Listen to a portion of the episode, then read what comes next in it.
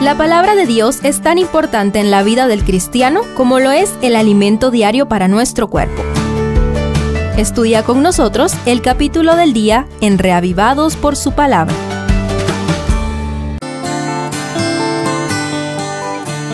Daniel 11 presenta una vez más el recorrido histórico, ahora con muchos más detalles, desde los días del profeta en el siglo V a.C. hasta el tiempo del fin, tiempo que ya dio inicio a la última etapa del conflicto cósmico entre el bien y el mal.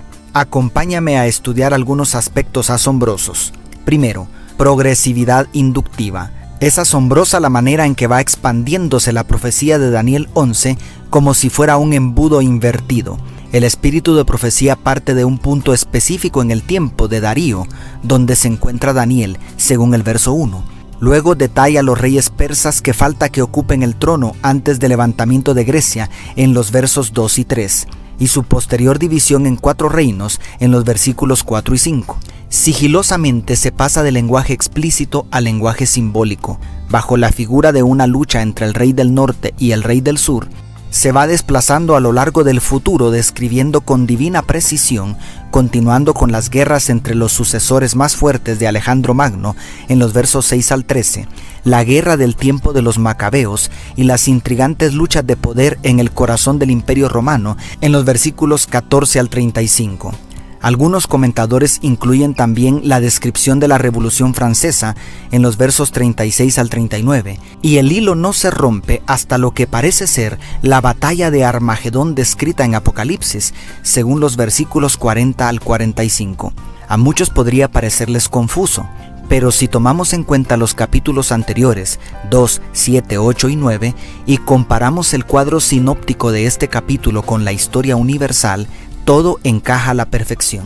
Es impresionante el pleno conocimiento que el Creador posee del futuro. Y más impresionante aún, la manera en que dirige la historia hacia el cumplimiento de sus propósitos sin quebrantar el vital principio de libre albedrío que ha concedido a los seres humanos.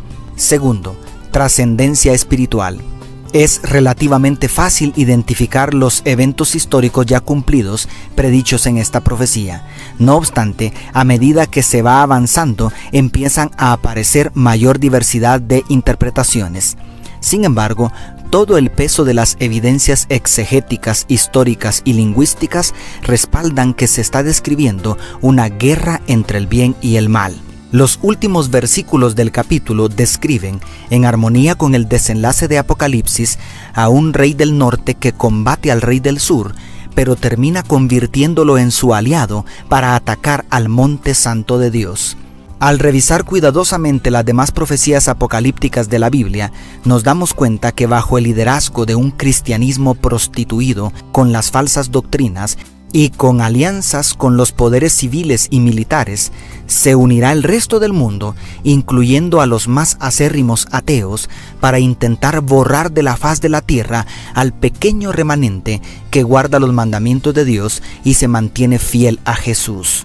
La guerra es real y sus consecuencias son cósmicas, pero lo más importante aquí y ahora es entender la manera en que cada decisión nuestra, aunque no puede alterar el resultado final del conflicto, sí puede definir de qué lado estamos y por lo tanto el destino eterno de cada individuo.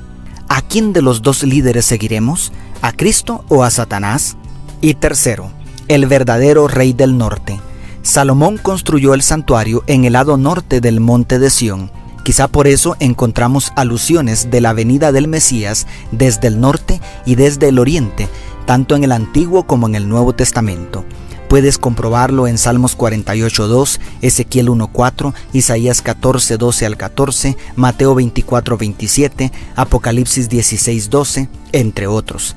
En otras palabras, el verdadero rey del norte es Jesucristo, rey de reyes y señor de señores.